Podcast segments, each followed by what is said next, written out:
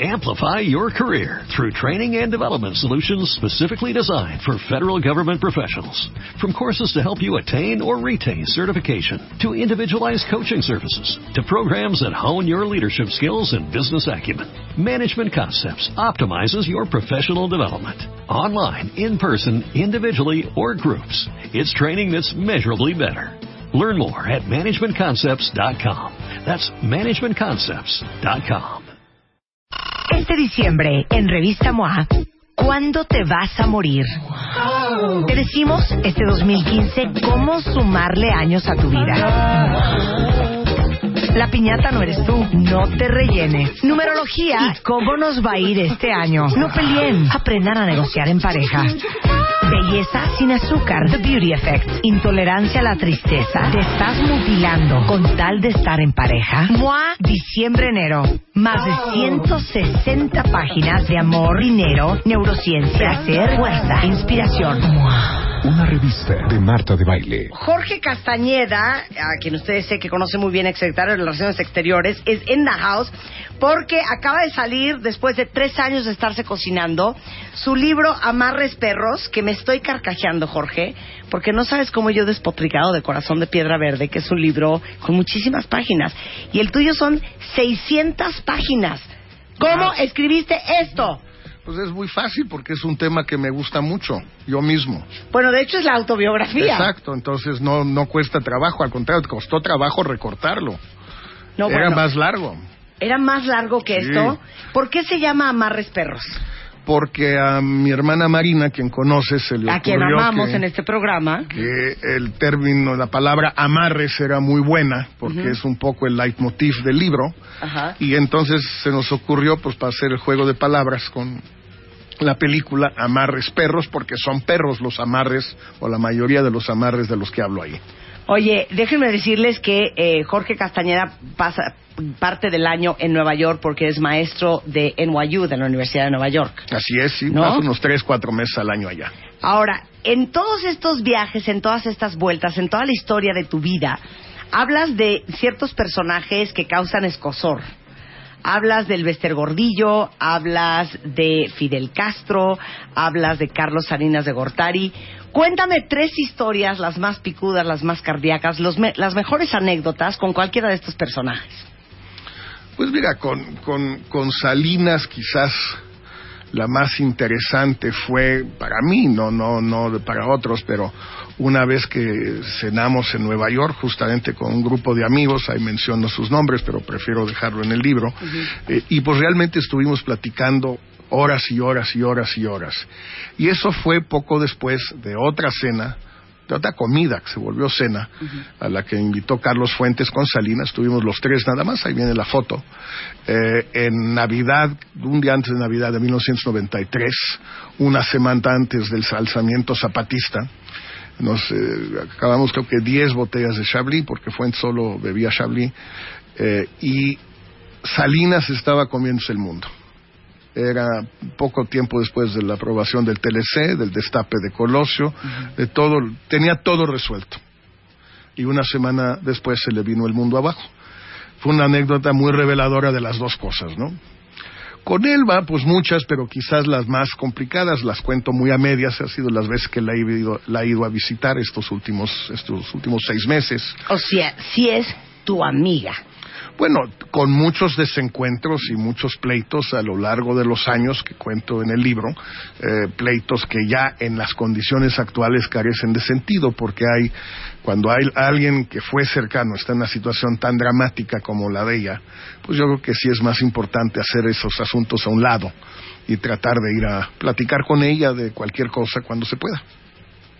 ¿Y cuál es tu mejor anécdota con el Bester?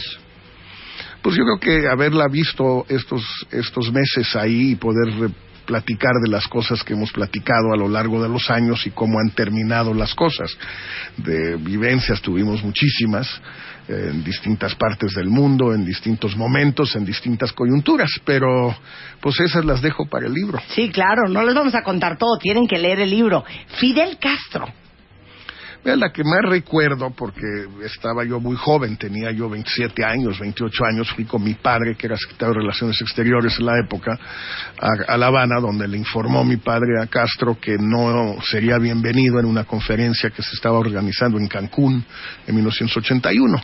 Y el otro montó en Pantera, hizo un coraje monumental, se paraba, gesticulaba, gritaba, se ofendía, todo eso todo bastante montado, un montaje, porque pues él sabía exactamente lo que le iban a decir, sabía lo que iba a decir, sabía lo que iba a hacer, como era un personaje muy histriónico, personaje muy eh, eh, gesticulador eh, y un personaje con una enorme habilidad de actor, pues. Déjenme decirles que todas estas historias, todos estos personajes están en el libro, aparte de que tú eres un, un, un personaje que causa mucha intriga en México por tu, por tu formación, por la forma en que eres, por lo que dices, porque no te importa ser políticamente incorrecto y parte de cómo te formaron, en dónde creciste, eh, viene también en el libro. Todo eso lo trato de explicar en el libro porque al final uno es producto de sus padres. Eh, cuento mucho la historia de ambos, cómo llegó mi madre a México en 1939, cómo salió mi padre de México en 1945, 46, cómo se encontraron ellos en Europa, eh, cómo fueron esos años entre ellos y cómo soy producto yo de esa, ese encuentro de dos mundos muy distintos, el mundo pues, latino al final de mi padre y el mundo judío, eh, polaco, ruso de mi madre. Oye, ¿qué es lo más cañón de escribir una autobiografía? ¿Qué es lo más difícil? Mira, lo más complicado es ser, son dos cosas. Uno, ser eh, severo y a la vez honesto y a la vez interesante con uno mismo. Porque si no cuentas cosas de ti, no tiene el menor chiste. Claro, pero si yo escribiera una autobiografía mía, que no tengo la vida tan sexy que has tenido tú, sentiría que todo lo que estoy escribiendo ¿por qué le ha de importar de alguien a alguien más? Si me entiendes? Diría, ¿y esto por qué es relevante para alguien? ¿Por qué es relevante tu libro? Bueno, no es relevante necesariamente mi vida, son relevantes las historias que cuento sobre lo que sucedía en México, en Estados Unidos, en Cuba, en Centroamérica, en Francia, a través de la visión de o bien un testigo privilegiado por la situación de mis padres, o a través de la visión de un protagonista en distintos en otros momentos. Entonces no es que mi vida sea interesante. Ahora, ya una vez que empiezas a contar todo eso, pues tienes que contar de ti mismo también, porque si no aburres al lector. Ok, nada más te voy a hacer una pregunta cañona. De todas las páginas que escribiste, ¿cuál es la que titubeaste una y otra vez ¿Lo publico o no lo publico? ¿Lo publico o no lo publico? ¿Lo escribo o no lo escribo? No, voy a quitar esto. No, ¿sabes qué? Sí se lo voy a dejar. No, ¿sabes qué? Está cañón ponerlo. No, mejor sí lo voy a poner. Pues fueron, no, no fueron pocas, fueron muchas, fueron muchas, no fueron pocas.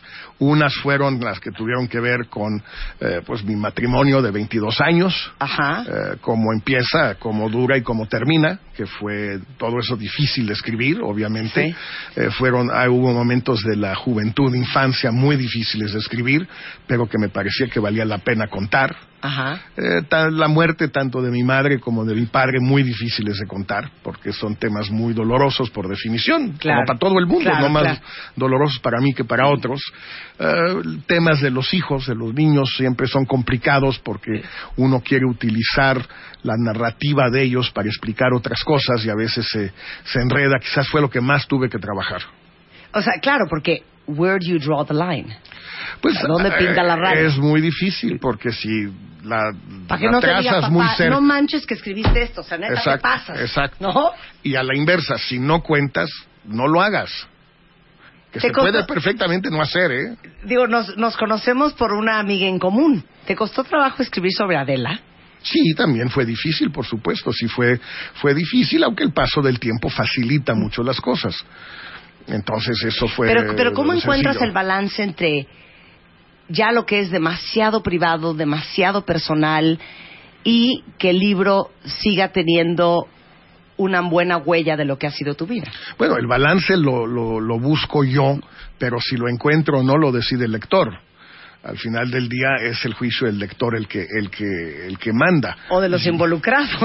Los involucrados en su caso quienes no compartan y hay mucha mucha gente que puede no compartir la visión que yo doy de nuestra relación de amigos de amigas de novios de padres de hijos de lo que tú quieras. Bueno ya mis padres no pueden ahorita reclamar mucho, pero por ejemplo, justamente Marina, mi hermana, podría no estar de acuerdo con la visión que di de mis padres, o Andrés, mi hermano, también podría tener una visión distinta, pero son más los lectores los que mandan. Eh, lo peor que puede pasar es que alguien diga, pues yo no viví ese momento de esa manera. Se vale. ¿Cómo se es políticamente incorrecto, Jorge? Diciendo lo que uno piensa, independientemente de si a la mayoría de la gente le guste o no siendo que la corrección política es algo que ha sido en la inmensa mayor, parte de los casos muy nocivo, muy pernicioso para los países, digamos, modernos. Digo en la inmensa mayoría porque hay ciertas cosas donde yo sí creo en la corrección política. Por ejemplo, el tema del racismo por ejemplo, el tema de la homofobia, por ejemplo, el tema eh, del sexismo, pero quitando cosas de ese tipo, donde sí veo la lógica de la... Discriminatoria. Eh, ahí sí lo veo, o sea, el lenguaje sí implica actitudes, y entonces hay actitudes que son inadmisibles, y por tanto el lenguaje que refleja esas actitudes debe ser inadmisible, y esa es la corrección política, que hay cosas que no puedes decir.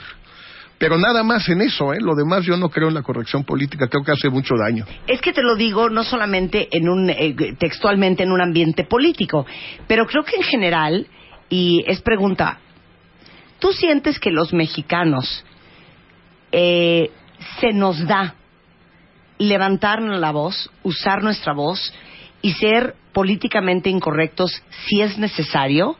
¿O somos timoratos, temerosos y, nos gusta quedar bien totalmente lo segundo. Es, uno de los países más políticamente correctos, menos dados al conflicto, a, la confrontación eh, que pueda haber en este otro libro que te dejé de mañana pasado. Escribo mucho sobre eso, salió hace tres años. Eh, tanto aquí como en Estados Unidos, y realmente creo que es una de las cosas más evidentes del mexicano, no nos gusta el pleito verbal, nos, gustan los, juegos así elípticos, eufemísticos, como los albures, por supuesto, que es una forma de esconder el pleito eh, sin eliminarlo. Pero en efecto somos totalmente políticamente correctos, nos encanta, y eso termina haciendo mucho daño porque terminas eh, evitando decir, pensar, hacer lo que uno piensa, lo que uno siente, y eso termina siendo pues realmente lamentable. Eso está cañón lo que está diciendo Jorge Cuentavientes, porque independientemente de lo a, que a lo que se dediquen, en la vida diaria, en nuestra vida personal, en nuestras relaciones de pareja, en la chamba, tenemos que aprender a usar la voz y a ser políticamente incorrecto, aunque no, ahora sí que aunque no tengamos este, tantos fans ni tantos aplausos como de repente el, ego nos pide tener? Mira, a veces terminas teniendo más fans y más lectores y más lo que tú quieras, seguidores o votos, siendo políticamente incorrecto que lo contrario. Tiene costos, obviamente. Claro. Grandes costos. Claro. Pero también tiene grandes beneficios, grandes ventajas. Para cerrar, ¿qué van a aprender los que lean tu libro? Mira, yo creo que depende quiénes sean, eh, Marta. Los jóvenes creo que puede, pueden aprender algo que sea, puede ser muy interesante para ellos, espero, que partes de la historia reciente de México, que por definición no vivieron, pues que pueden aprender y conocer mucho mejor en libros académicos eh, serios, que este no es el caso, pero aquí pueden aprender mucho de una manera más accesible, tal vez. ¿Qué pasó en el 68? ¿Qué pasó en el 88? ¿Qué pasó en el 94? ¿Qué pasó en el 2000? Qué pasó en Cuba, qué pasó en Centroamérica, qué pasó en Estados Unidos. No es un libro académico de historia, no les sirve para eso, pero les cuenta cosas a los jóvenes que quizás de otro modo no tendrían ese acercamiento. Yo voy a empezar por Nicaragua, contradicciones en la revolución. Bueno, por tu, por tu, familia y todo, yo creo que te vas a entretener mucho sobre lo que cuento de los comandantes sandinistas, de mi relación con ellas, ellos, la de mi padre, la de López Portillo, te vas a entretener mucho con eso. Se llama Marres Perros, es de Alfaguara, una autobiografía de Jorge Castañeda. Muchas gracias. Gracias, Un placer tenerte aquí. Igual. 12 y 16 de la tarde en W Radio. You hate me, but I love you.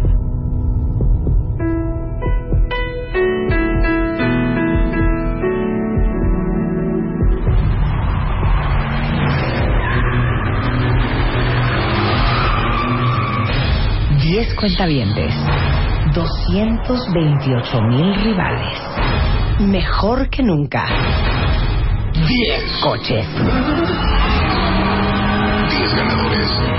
Este año, My Favorite Things 2014. 10 Fiat 500 2015. Más divertido que nunca. Jueves 18 de diciembre, la gran final. My Favorite Things. Por W Radio. Amplify your career through training and development solutions specifically designed for federal government professionals.